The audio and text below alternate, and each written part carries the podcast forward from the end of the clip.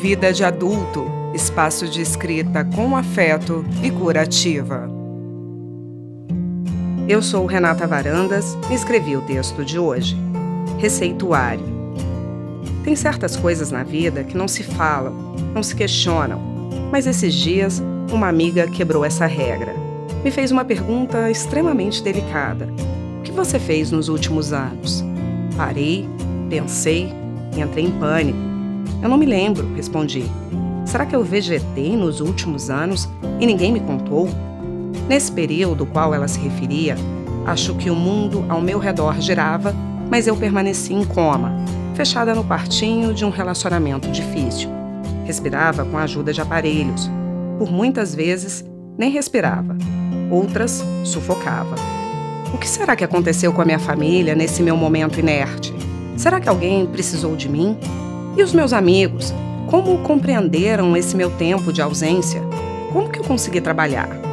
O que houve ao meu redor hoje tenho vagas lembranças, uma colcha de retalhos na memória.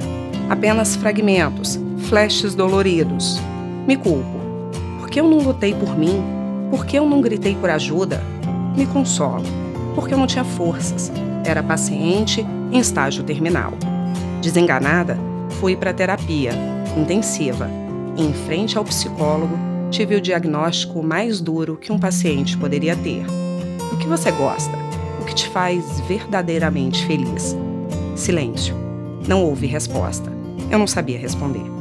Estava diagnosticado meu problema. Síndrome da autodesconstrução aguda com o intuito de se encaixar nas expectativas do outro. Para as dores da alma, foram injeções diárias de amor próprio na veia doses de coragem em cápsulas para aliviar um coração comprimido também foram receitadas, além dos habituais anticoagulante e antiplaquetário. Esses dois últimos para curar doenças mais simples, as físicas. Ao longo do tratamento, foram inúmeras recaídas. Era sempre preciso aumentar a dose. Recebi alta depois de três anos, mas não posso abusar. Sou uma paciente em estado de observação. A medicação Amor próprio e coragem continua, cada vez mais forte. Essa é a recomendação médica. Quem sabe do meu histórico da enfermidade, muitas vezes me pergunta: até quando você vai tomar esses remédios? E eu respondo cheia de expectativas: para sempre. Fique com a gente também no Instagram.